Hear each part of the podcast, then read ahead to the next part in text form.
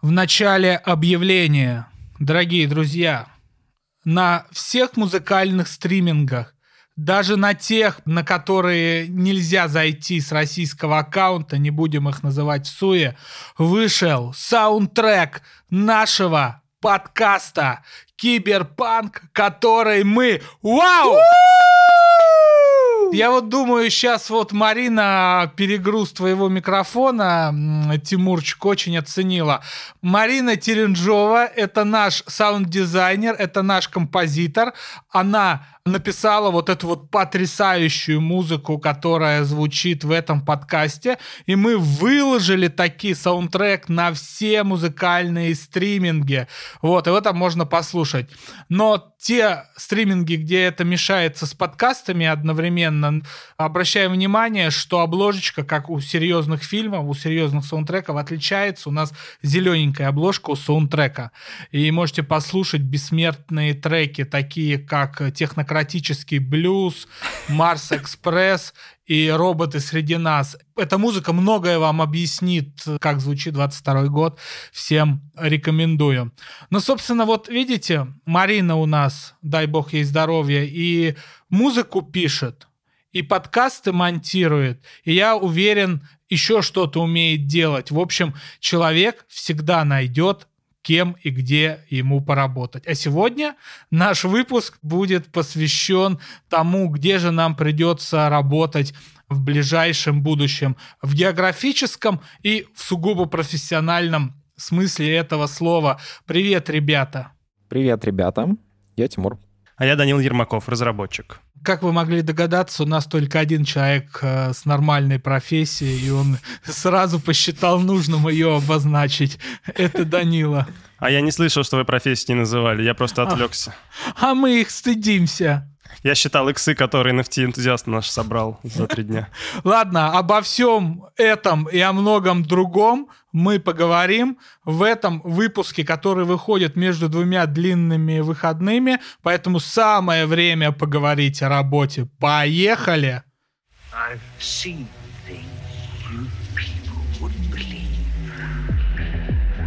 Privacy and safety need to be built into the metaverse from day one. Телеграм тоже договорились. Работает же. Очисти свой мозг. Они не отвечают репутации за свои слова, а значит могут оказаться провокатором. Прошла заставка и сразу зазвучала музыка, вот технократический блюз. Это у нас самая пессимистичная и грустная тема. Поэтому самое время начать говорить мне, потому что пессимистическая тема максимально точно подходит к тому, что я расскажу. Почему я говорю о пессимизме? Ребята, весной 2022 года я в России журналист с дипломом политолога. И чего? Объясни, мы не понимаем. Вы не понимаете? Реалия, реалия. Да, вы не понимаете. Русскоязычный журналист — это самая неликвидная профессия в мире. Объясню. Мы понимаем, что сейчас происходит сложнейший мировой кризис. Россия в нем задействована, да? И в результате что мы имеем? Что российский журналист если в этой профессии существуют какие-нибудь правила, если он им следует, да, пытается уравновесить там две точки зрения, что у всех э, событий есть разные трактовки. Даня — это российский журналист в реалиях нашего подкаста, получается. Да, э, и кто такой, э, в общем, журналист, да? Это вот медийщик, да, медиа, посредник. Но так сложилось вот прямо сейчас, что профессия журналиста именно вот в таком виде посредника, она не востребована вообще нигде. Я поясню. Я не тешу себя иллюзиями, что где-то есть какой-то журналистский рай. Журналист с российским паспортом, он не ликвиден ни у себя на родине, ни за границей. Я поясняю. В России скоро прекратить существование любая возможность независимо высказываться и при этом зарабатывать хоть какие-то деньги. Это может стать максимум хобби и очень опасным хобби. Вот знаете эти фотографии, кто-то залазит на Джамалунгму, и в интернете полно фотографий людей, которые залазят на Джамалунгу, обрываются и падают. И их трупы с Джамалунги никто не забирает, они там в вечной мерзлоте и находятся на высоте несколько тысяч километров. Так будет и, скорее всего, со всеми российскими медийщиками. Нет, есть другой вариант. Их два. Сменить профессию – ну, то есть все, забыть. Тебе нравится твоя работа, но исторически сложились так обстоятельства, что работать журналистом ты не можешь.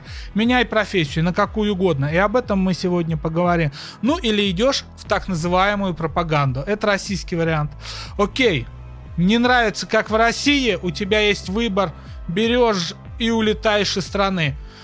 Как журналист русскоязычный, ты там никому не нужен. Единственная твоя возможность это быть или блогером, тоже, ну, без ясной возможности зарабатывать, или все-таки найти какие-то гранты и эти гранты отрабатывать, то есть заниматься пропагандой с другим знаком. Парам-парам-пам. Пам. Слушай, Сереж, а вот знаешь что, я сразу же вспомнил, а что если есть третий путь? Ну вот условная история Хантера Томпсона, который из, из журналистики ушел в художественную литературу, на основании всех своих журналистских приемов сделал просто целый стиль Гонза и ушел вообще в другую стезю. Почему нет такого варианта? Ну, например. Я вот это вношу в пункт сменить профессию. Я же вот сейчас прочитал вот под этот э, жуткий технократический блюз, который вот до мурашек пронизывает, да, я прочитал эту грустную речь не потому, что я хочу вам сказать, у меня жизнь закончилась. Да хрена с два она закончится, она только начинается. И я уж такой человек, который 50 оптимистических примеров может привести о том, что время покажет Кузькину мать, да, оно разрулит ситуацию. Вот. У меня жизнь не прекращается. Но вопрос в том, что профессия, которой я отдал 10 лет жизни, она вот на моих глазах схлопывается и заканчивается, это действительно так. Я вот пару выпусков назад цитировал великого китайского фантаста Лю Цисиня. И у него в романе «Вечная жизнь смертью» есть сцена, которая лучше всего описывает, что происходит с российской медийкой. Люди из 3D-вселенной обнаружили 4D вселенную, но не 4D вселенную, а кусочек ее. Потому что вот 4D вселенная схлопывается. Они в нее проникли и обнаружили космический корабль из этой... Какой-то интерстеллар на максималках. Да, четырехмерной вселенной. И он такой говорит, все, вам нужно отсюда улетать, потому что я не космический корабль, я теперь гробница. И там постепенно этот кусочек, уже и так островок четырехмерной вселенной, не четырехмерная вселенная, огромная, гигантская, вот маленький кусочек, и он хренак исхлопывается, и это вся и люди остались снова в 3D-вселенных, а она схлопнулась. И вот то же самое происходит с российской журналистикой. Она тупо схлопывается и исчезает. Да. Слушай, а нет, кстати, экранизация? На Netflix в этом году выходит первая часть э, задач mm, трех тел, прикольно. но мы ее не увидим. Мне интересно, люди, которые работали в России на Netflix, где они сейчас себя найдут тоже к вопросу нашей профессии. В общем, в сухом остатке, ребят, чтобы совсем не жаловаться на судьбу и не превращать вот этот выпуск в самый, ну, грустный и такой. Жизнь не прекращается, жизнь разрулит, и более того, я уже общался со своим другом похоронным агентом, и я думаю, что это будет крайне крутой э, повод и возможность сменить профессию. Я пойду после того, когда станет невозможно заниматься в России журналистикой, а эмигрировать мне, честно говоря, не хочется, я пойду в похоронщики. Похоронишь свою профессию и будешь хранить людей. Символически. Прекрасно. Там с клиентами э, проблем не будет. Вот, и я как бы серьезно, там уже есть план. Я сначала у него подучусь, потом уеду к себе на малую родину. Да, открою похоронный дом и бюро. И знаете что? Я сейчас прочитаю максимально пафосную речь, потому что я до этого очень много говорил о том, какие проблемы в России, там свобода слова. Я все-таки скажу. Проблема в журналистике в России в том, что очень многие ее ну, воспринимают как призвание, как великую миссию. Хотя это всего лишь посредничество. Зачем нужно было на это навешивать какую-то миссию? К чему я говорю? Вот громят свободу слова. И вот сколько появлялось за все это время соглашательства, когда люди рассуждали, а где я еще работать буду? Не, я останусь здесь, я приму цензурные правила, но мы сохраним редакцию, мы сохраним уникальный журналистский коллектив. Э, в журналистике всегда существовало три категории профессионалов. Ну, как я это вижу, да, фанатик, авантюрист и, ну, ну, негодяй, назовем это так, да. Чистых образчиков очень мало, всегда есть, э, ну, вот эти совмещения. Кто-то больше фанатик, но при этом негодяй, а кто-то при этом авантюрист и при этом э, негодяй, да. Я к чему говорю? Если бы российский журналист говорил о том, что да, конечно, и пофиг с ней. Журналистика — это ремесло. В нее всегда можно вернуться, если душа хочет. Что там такого особенного новости? Там писать заметки. Ты приемы изучил и пошел дальше. Сменил профессию и пошел поработать похоронщиком. Потом снова вернулся, поработал в журналистике. Но к сожалению, институт журналистики в России, он сложился таким образом. Ты или фанатик, или пропагандист, ну, сразу торгующий. Мне, вот, кстати, э, в этой связи очень нравится история новой газеты и того, как Муратов на протяжении как бы всего срока себя позиционировал. Как бы сейчас это, это полная конфронтация, но до этого, мне кажется, получалось сохранить гениальнейший баланс между тем, чтобы и являться оппозиционным изданием, и при этом, чтобы до последнего не признавали иностранным агентом. Ну, вообще, пример новой газеты, он такой вот, как раз сложный. Новая газета, например, сама себя закрыла. Ну, то есть она не дошла до блокировки, она не дошла до прямого давления именно такого органов, она сама себя закрыла, потому что стало невозможно. И я тут, конечно, не скидываю счетов, типа это, ой, какое это трусливое решение. Как раз это решение действительно нормальное, людей нужно лучше поберечь, Алик, отводи ребят, как говорил один классик. Вот. И, но на самого же Муратова совершили нападение, облили краской на нашего Нобелевского лауреата мира э, за российскую журналистику. Да.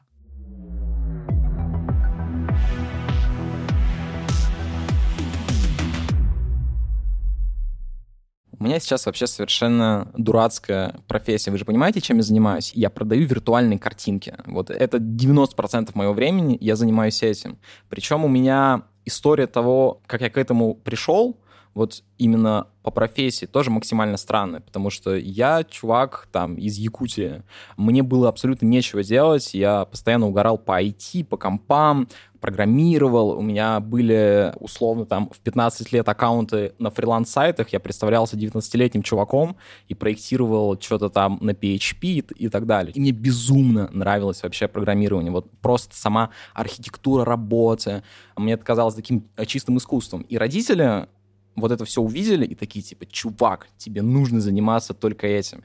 И настолько долго в меня вдалбливали то, что программирование и IT сейчас это самая востребованная специализация, что я возненавидел это все. И когда мне нужно было куда-то поступать, я такой, сука, я хочу на журфак МГУ, я хочу заниматься чем-то таким. И это так классно. Вот, но не прокнуло. И так как я очень сильно любил музыку, я начинал писать какое-то музло. Я, собственно, учился сначала там на компьютерной безопасности в вышке, потом абсолютно устал от математики, понял, что это вообще не алло. Перешел в МГИМО, типа перепоступил снова на первый курс и вот стабильно закончил международные экономические отношения, непонятно зачем. И вместе с этим, так как мне нравилась музыка, я подумал, что прикольно бы, наверное, хобби, которое мне вот очень нравится, превратить в профессию. Я такой, опа, звукорежиссура, клево. Это вот та точка, где соприкасается то, что мне нравится эстетически, и то, на чем вроде можно зарабатывать деньги. Я там звукорежиссером в Чихане работал, потом в каком-то театре мелком, потом начал заниматься киносъемками, рекламой, снимал вот э, как звукорежиссер прекраснейший просто YouTube-канал «Осторожно, Собчак». Личная моя история, мне она очень нравится. Вот. И потом я вступил вообще в очень странный момент кризиса, когда я понял, что то, что мне нравится, стало ремеслом вообще абсолютным. И у меня одновременно с этим, типа, музыкальная группа была, мы там в двадцатом году поездили даже по России, повыступали в Москве очень много на разных фестах, и я такой, «А, у меня вот одновременно работает ремесло абсолютнейшее, уже тупое, машинальное, я занимаюсь одним и тем же, то есть звукорежиссура стала для меня вот такой штукой, которую я прям еще раз возненавидел просто из-за того, что эстетически мне очень нравилась музыка, но я ее э, превратил в какой-то шлак. В смысле в шлак? Ну, не знаю, слушай, я я просто стал заниматься ремеслом, и мне это очень не понравилось. Ты здесь противопоставляешь слово ремесло слову творчество? Да, да, да. Будем думать в таких категориях, потому что они наиболее простые, в принципе, отображающие действительность. И у меня вот в конце 21-го у меня случился такой переломный момент, когда я понял, что либо я заканчиваю этим заниматься полностью, и иначе я больше никогда не смогу вернуться к музыке, а к этому мне очень хочется вернуться. Мы еще тогда записали политический альбом очень такой, ну такой себе, опасненький. А потом у нас заблокировали пару концертов, вот. И как-то я решил уйти в криптовалюты. Как я ушел туда, я рассказывал в одном из выпусков, который называется «Киберпанки плюс криптопанки равно любовь». И совершенно странным образом я нашел себя в продаже виртуальных картинок. И я пришел к той точке своей жизни, когда я вообще не завишу от времени, от места, от чего-либо угодно. Я э, просто могу заниматься той штукой, которая мне эстетически прикольная, и в то же время у меня остается пространство для какого-то творчества, потому что мне там нравится писать сценарий, мне нравится заниматься музлом все так же. Что значит не привязан ко времени? Ты же привязан ко времени в своей работе. Тебе же нужно следить за многим. Слушай, я привязан ко времени в плане того, что есть какие-то там дропы, в определенное время, который я там беру. Дроп — это выпуски э, NFT-коллекций. Ну да, да, да, да, да, это условно выпуски NFT коллекции. А, но их настолько много, и в крипте 24 на 7 происходит огромное количество вещей, ты спокойно можешь в какой-то момент от, отойти, через два дня прийти, и будет такое же количество классных тем. Ну, то есть есть условно какие-то супер важные дропы, которые ты понимаешь, в какой день они произойдут. А все остальное время ты можешь э, либо не заниматься этим, либо заниматься этим. И типа в первом случае ты просто отдыхаешь, а во втором случае ты все приумножаешь себя.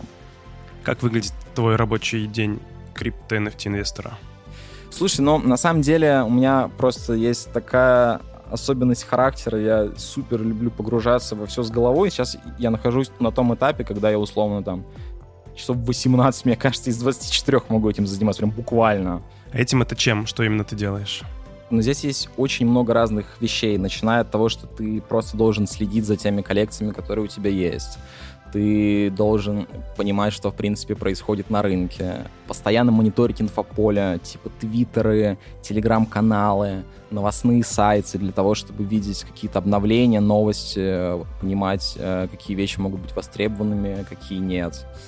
Плюс ко всему сейчас, так как я большинство дропов беру с помощью ботов, но с помощью софта, который отправляет огромное количество запросов, какая-то часть дня еще уходит на то, чтобы находить правильные связки между тем, чтобы арендовать какой-то сервер, который находится близко к ноде, к приватной ноде. Который близко находится к компьютеру, на котором будет выпуск NFT-коллекции.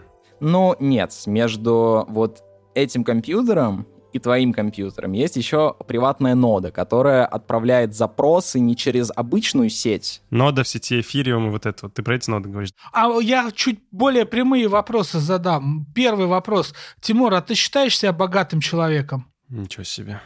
Ну, слушай, у меня отношение к деньгам всегда было такое, что... Тимур, это вопрос, который можно ответить да или нет?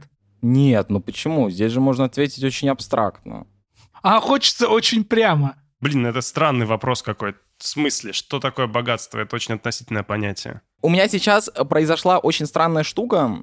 Я еще больше осознал, что деньги — это вообще бессмысленная херня. И одновременно с этим она стала крутым инструментом возможностей. И это все вот одновременно произошло. Я переформулирую. С тех пор, как ты стал э, в крипту инвестировать, и в частности в NFT, у тебя твое состояние больше стало? Да, да.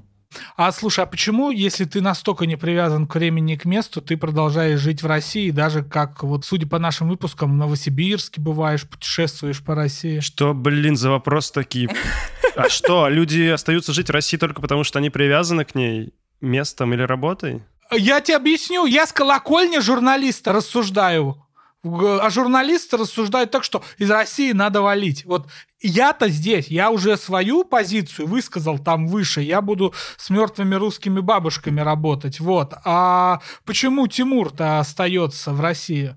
Короче, у меня такая тема. Я, в принципе, вот на протяжении жизни много раз задумался об эмиграции, но, но не в том плане, что... Тимур загранпаспорт просрочился просто. что я хочу этого, а в том плане, что а нужно ли это мне вообще? И я осознал для себя следующую вещь. Мне супер близок русский язык, мне очень близка русская культура. Мне кажется, что мы с вами общаемся не буквами, которые собираются в слова, которые собираются в предложения, а мы общаемся как-то интуи... интуитивно. Да, да, нет, как бы это ни, ни звучало смешно, мы реально общаемся мемами, которые существуют в нашей культуре. И вот эта штука мне очень важна. Мне очень близко вообще русская литература. Мой любимый писатель Набоков. И не потому, что это какие-то супер... Эмигрантские, великие русские. Да-да-да. Прожил всю жизнь в эмиграции, мечтая вернуться домой, ни разу не имея недвижимости за границей. И в, в итоге перешедший на английский язык. Да-да-да, но я говорю про то, что у него потрясающее чувство языка, и это то, за что я люблю находиться в России, потому что мы разговариваем с вами через какие-то другие паттерны. Но тут, кстати, может быть отличная литературоведческая дискуссия, потому что насколько такое чувство языка было бы у Набокова, проживи он всю жизнь да, в русскоязычной да, да, среде. Да, да, я думаю, что оно было бы еще круче. Или его бы не было. Так что, как выглядит твой день крипто-NFT инвестора? Я просыпаюсь э, иногда с безумными глазами в 4 утра, просто случайно такой думаю, а вот здесь повысился флор или нет? Смотрю это и засыпаю дальше. Ну, очень по-разному, Дань. Я не могу здесь вот прямым образом ответить. Я старался себе составлять расписание, что типа там здесь два часа я занимаюсь анализом, здесь два часа я занимаюсь тем, что там твиттер мониторю, здесь два... Но это не работает, потому что это супер быстро динамически меняющаяся вещь. Поэтому здесь приходится импровизировать прям я бы не сказал, что я этим очень долго занимаюсь, но вот типа сентября 21 но я сейчас стал понимать, что нужно отдыхать, потому что очень сложно существовать вот действительно в той, скажем так, профессии, где ты чем больше работаешь, тем больше у тебя типа профит, потому что ты такой, э, ну, может, еще что-то поделать, может, еще что-то поделать, а еще у тебя психологическое давление из-за того, что у тебя есть какое-то количество активов, которые начинают лавировать, и ты такой, блин. Тимур. Так. И все-таки, скажи, пожалуйста, вот Сережа сейчас задал такой вопрос, почему ты все еще тут. Мне он не нравится своей формулировкой угу. и, в принципе, посылом. Но в целом ты как человек свободный, не романтизирующий возможность не быть привязанным к месту, к, не знаю, офису, к стране, городу, к чему угодно, действительно остаешься на месте. Мы только что об этом поговорили. Что бы ты хотел сказать тем людям, которые думают, что их жизнь хуже из-за того, что они не могут никуда уехать и переживают об этом? Вот это, сука, самый сложный вопрос. Я не знаю. Да, просто мы сейчас живем в той реальности, в которой как будто бы мир разделился на несколько фракций. Первое — это люди, которые решили, что им срочно или не срочно нужно уехать и нужно жить в другом месте, и они это сделали. Угу. Вторая — это люди, которые переживают то же самое, но не уехали в силу каких-то ограничений. Они, они уехали почему? Ну, потому что не могут, просто не могут. Хотят, но не могут. Переживают то же самое, не хотят продолжать быть здесь, э, в смысле в России, но не могут уехать, к сожалению. А, вот. И, наверное, есть еще э, разные фракции людей, которые остаются, могут остаются, не могут, и все равно остаются и хотят остаться. И вот все остальные, наверное ты как человек из группы с довольно непопулярной позицией, в которой ты можешь уехать, но не уезжаешь, вот ты сейчас сказал про язык, э, про мемы, про самоощущение. Нет, нет, я понимаю, о чем ты. Как мне кажется, типа мы сейчас живем в настолько крутейшее время истории. Очень странно произносить эту фразу. Э, ну ладно, я вот э, полгода назад так считал, что, что мы живем в абсолютно классном мире, где есть интернет, и где есть абсолютно вообще все ресурсы для того, чтобы познать вообще любую информацию, прокачать любой скилл. Ладно, я сам отвечу на этот вопрос. Я, наверное, хотел просто подтверждение какого-то моего мнения. А мне кажется, что большая часть отъезда, уезда, переезда... Это было, кстати, у Игоря, что русский человек в своем пределе стремится либо дорваться, либо вырваться. Вот это, это смешно. По-моему, это было и у Игоря. Не знаю. Дорваться в смысле до денег и до власти, а вырваться из страны.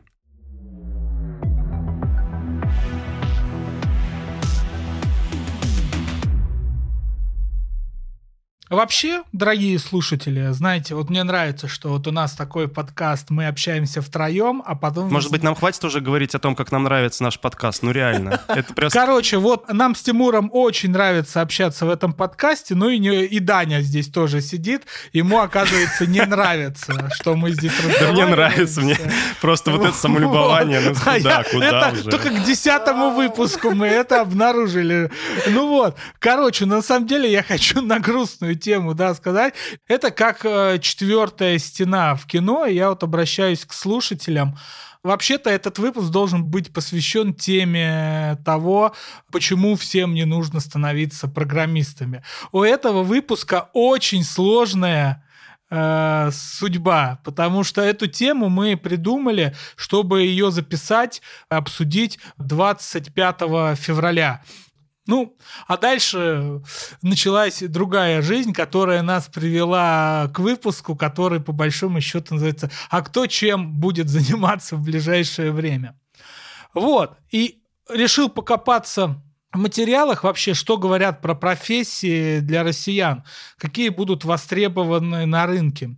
Открыл огромный материал газеты «Ру» и прочитал там вывод. Программисты, бухгалтеры, инженеры, IT-специалисты, там, значит, мелкий бизнес. Бухгалтеры будут востребованы, потому что будет расти мелкий бизнес, это будет очень нужно. Господи, все прошлое десятилетие просто хранили профессию бухгалтера. Откуда это? Как это там всплыло-то? Следовательно, если на рынке будет появляться большое количество малых предпринимателей, читая я в этом материале газеты РУ, то их нужно будет обслуживать в плане бухгалтерии. Бухгалтировать делать? Им нужно строить отдел продаж, им нужно делать микромаркетинг. Мы будем скатываться в экстренную экономику, когда придется работать на малых оборотах с малыми предприятиями, бла-бла-бла-бла.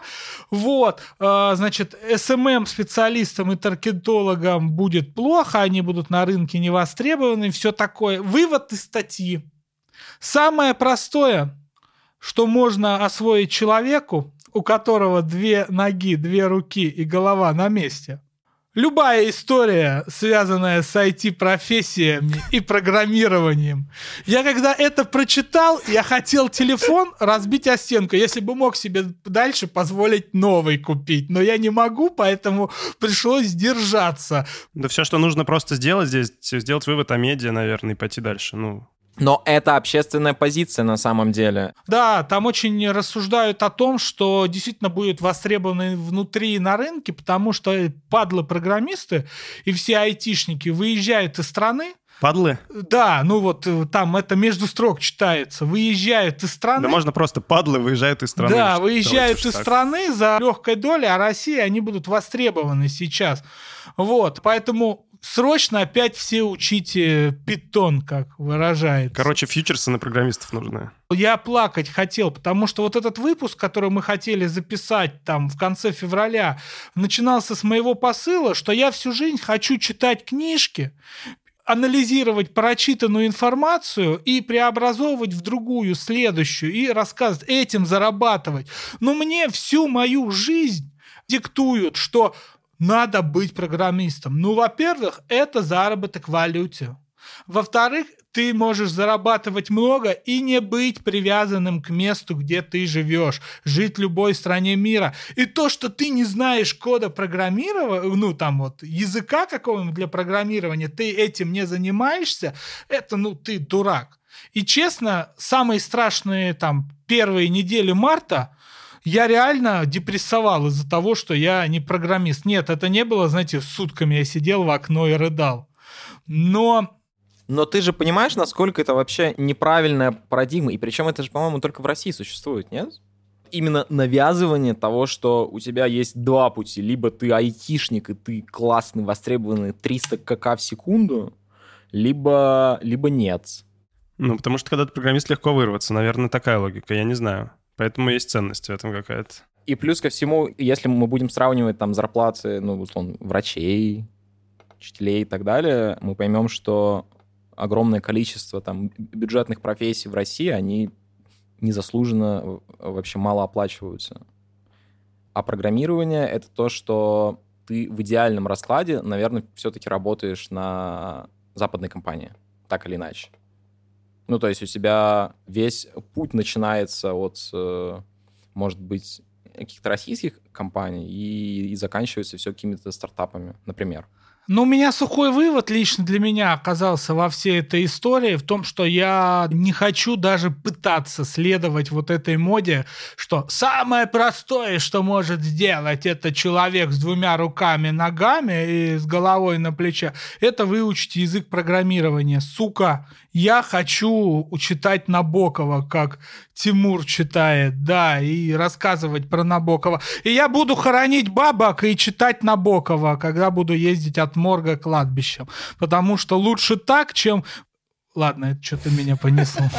Лучше сдохнуть ноунеймом, чем вот прогнуться под этот мерзкий мир, который меня заставляет учить язык программирования, как будто это мой единственный шанс на спасение. Мой единственный шанс на спасение — это постоянная молитва, исповедь и причащение, регулярное в православных храмах. Бог с тобой. Какое программирование? Да, какое программирование?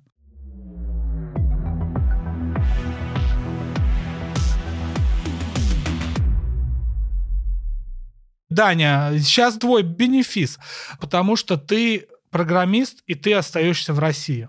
Ну, потому что не каждое право и возможность нужно реализовывать. Это не обязательно свойство э, возможности, ее реализация.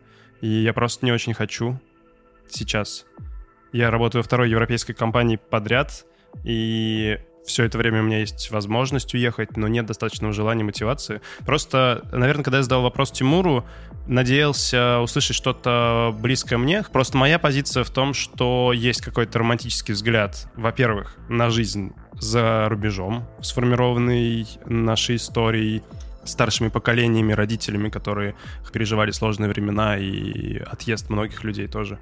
Кроме этого романтического взгляда на жизнь за рубежом как таковую есть какое-то представление о том, что все проблемы, они вот здесь, и они привязаны к географии, к образу жизни, который сформирован именно местом, наверное, а там этого всего не будет, и будет проще, лучше, еда вкуснее, а, люди, наверное, доброжелательнее, не знаю. Но дело в том, что моя основная точка зрения всегда была, что все свои проблемы увозятся в голове вместе с человеком. Они уезжают туда. Да, очень важен, конечно, контекст. Очень важно, насколько себя спокойно и клево, комфортно чувствуешь. Но я считаю, что лично мне нужно разбираться сначала со своими внутренними штуками, прежде чем пользоваться возможностью что-то прям радикально менять, чтобы улучшить жизнь. Это во-первых. А во-вторых, ну, как я и сказал, возможность не обязует ее реализовывать, а для того, чтобы такую возможность реализовать, нужно очень много мотивации или демотивации. Ну, типа, нежелание жить в России, либо желание жить в другом месте. И с этим желанием пройти через все этапы переезда, а, все организовать, адаптироваться, по возможности ассимилироваться, начать разговаривать, желательно мыслить на другом языке, общаться с другими людьми в другой культуре, собираться в диаспоры. Да, собираться в диаспоры, ну, что, в принципе, нормально. Я почему-то раньше как-то смотрел вот на это, то, что люди уезжают и общаются в итоге с русским, и, и думал, что это что-то такое плохое, а на самом деле, блин, ну как ты возьмешь, уедешь и перестанешь быть русским, что ли? Ну, нет. Нет, конечно. Не получится. Это скорее неплохо. Это здорово, что есть другие люди, которые уезжают, многие хорошие люди уезжают, и с ними можно иметь общение, как-то заводить знакомство там. Но мне кажется, что многие просто даже не пытаются это комбинировать, и в итоге они просто уезжают в другое совершенно общество, в другой мир, и все равно остаются там в своем локальном мирке, даже не выходя за его границы. Ну, то есть это же какая-то сломанная штука. Ну, а многие нет. Многие уезжают и очень круто ассимилируются, залетают в тусовочки, там, не знаю, какой-нибудь Берлин, люди взлетают тусовочки, там очень много экспатов, и вот это все очень неплохо работает, человек чувствует себя комфортно. Но это другой человек, это не я. У него была какая-то достаточная мотивация, ему было важно и нужно это пройти и жить сейчас именно так. А мне не важно сейчас и не нужно. Ну, то есть, конечно же, я смотрю на все это и думаю, как лучше, куда, здесь, там. Но пока что понимаю, что не готов. У меня просто есть базовый принцип. Я очень свободолюбивый человек, и мне важно оставаться в как можно большем количестве степеней свободы. Мне хочется, чтобы я мог принимать решения во всех обстоятельствах как можно более свободно. Ну вот мне комфортно так. Как иронично звучит это и жизнь в России. Да, это с одной стороны звучит иронично, с другой стороны, принимая какое-то такое решение, как правило, ограничиваешь довольно-таки свою свободу в какой-то степени. Я так на это смотрю сейчас. Может быть, ложный взгляд. Угу. Но да, и пока что, несмотря на, да, очень парадоксально, здесь чувствую себя свободнее всего сейчас. Слушай, Дань, а скажи такую штуку, а насколько российский русский культ айтишников, да, и программистов, насколько он вообще свойственен миру? Везде эта профессия настолько ценима, настолько всеми считается панацеей от всех бед, как в России? Слушай, я не знаю, я не социолог и плохо в этом разбираюсь. Наверное, нужно взять какого-нибудь человека-западника, который разбирается в культуре структурах и общественных устройствах других стран, или не обязательно западника. Но, например, в Европе и в Америке отношение к всем профессиям хорошее. Ну, то есть можно быть кем угодно и быть уважаемым человеком, э, ценимым. Именно поэтому, мне кажется, работают профсоюзы в других странах, потому что все люди важны. Мы, прежде всего, люди. Какая разница, какая у меня профессия? Ну, вот. Конечно, в Европе, будучи программистом, зарабатывать в несколько раз больше, чем человек в другой профессии, там, неважно, бюджетный или в коммерческой компании работающий, невозможно. Ну, то есть там не бывает такого разрыва, чтобы какой-нибудь рядовой программист зарабатывал в 5 или в 10 раз больше, чем рядовой врач. Э, такого не, ну, не может быть, и поэтому нет такого разрыва. Мне кажется, это все от э, нашей бедности, от э, того, как срано устроено общество в России и вот это вот расслоение его. Мне кажется, из-за этого. Но это еще все похоже, вот этот культ программистов очень похоже на культ юристов в свое время, культ финансистов, культ маркетологов, и все смотрят на зарплаты, она там в два раза выше средней или в три, и, значит, нужно работать, идти вот в эту профессию. И такой очень легкий паттерн врубается. Но при этом, говоря о всемирной востребованности, ну, вы просто зайдите на фондовую биржу и посмотрите, типа, топ-компании. Это, ну, очень много IT-компаний. Но мы не можем отрицать того, что IT в любом случае, даже если нет разрыва там X10 э, у рядового там джуна и у рядового врача, все равно эта штука worldwide вообще. Мы все равно живем в мире IT, так или иначе, и он очень сильно в нас э, погружен и мы в него. При этом профессия не для всех. Ну, просто потому что не очень интересно, может быть, многим. Слушай, а ты чем именно занимаешься?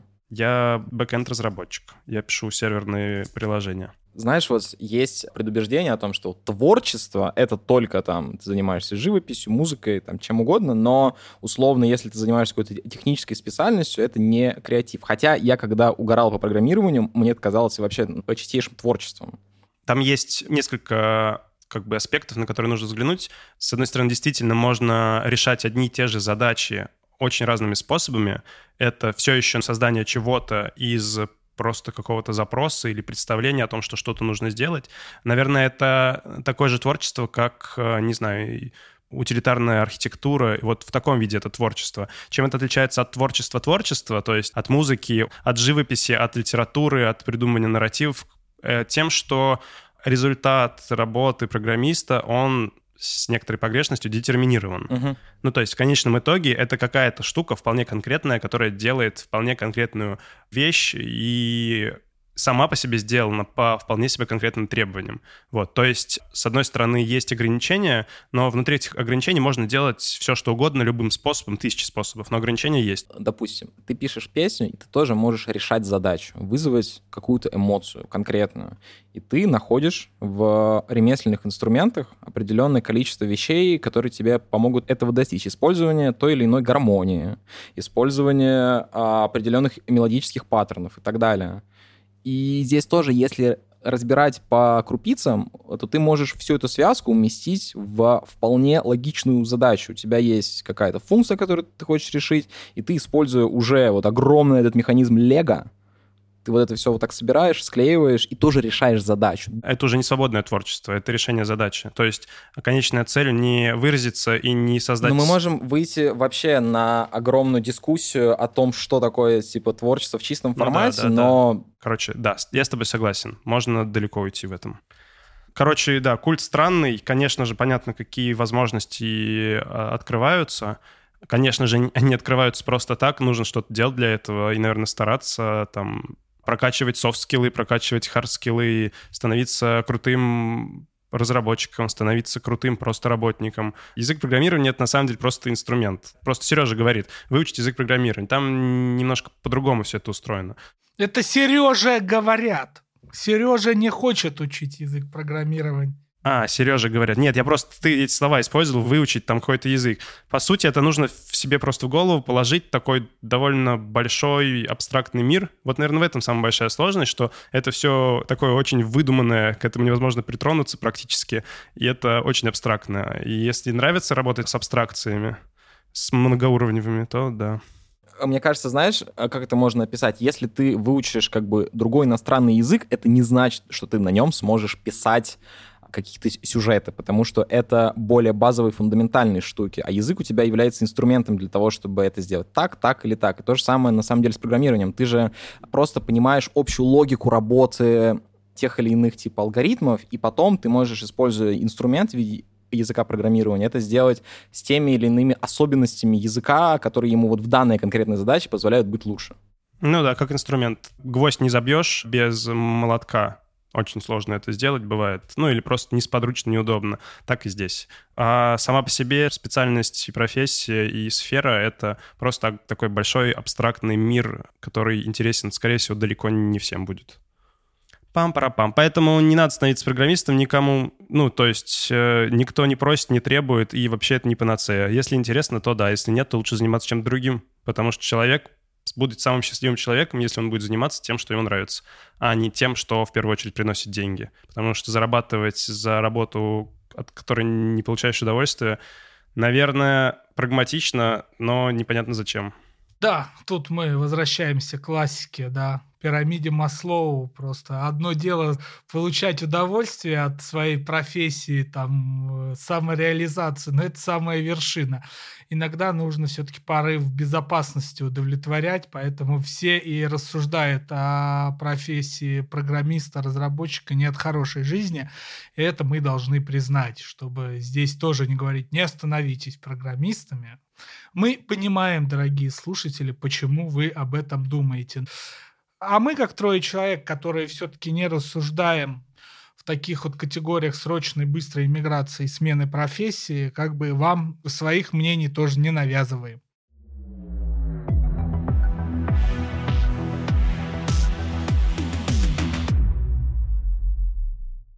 Вернемся в самое начало. А в самом начале мы вам рассказали, что на всех стримингах вышел саундтрек подкаста киберпанк, который мы. Его написала наша замечательная саунд-дизайнерка, композиторка Марина Теренжова. Обязательно заходите, слушайте, оставляйте комментарии, в том числе и к самому подкасту. Мы читаем все ваши комментарии. Мы прочитали, как вы разнесли наш китайский выпуск. Мы прочитали многие другие комментарии, где вы говорили, ребята, вы такие клевые, мы за них благодарны. Посмотрим, что будет в этот раз. Да, посмотрим, что будет в этот раз.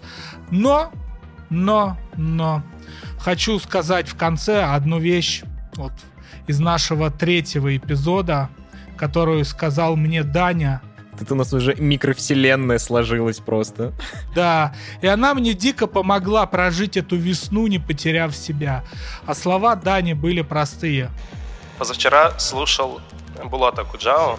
Там есть очень клевая строчка в одной его известной песне «Счастливому дай денег». Поэтому, если ты, Сережа, любишь читать книжки и любишь заниматься тем, чем ты занимаешься, если ты просишь моего совета, я тебе скажу, что мне кажется, что нужно заниматься этим до конца. До конца. Закольцуем. А жизнь никогда не заканчивается, она продолжает, ну, в смысле, жизнь... Короче, жизнь не заканчивается, она продолжается. Не нужно боя...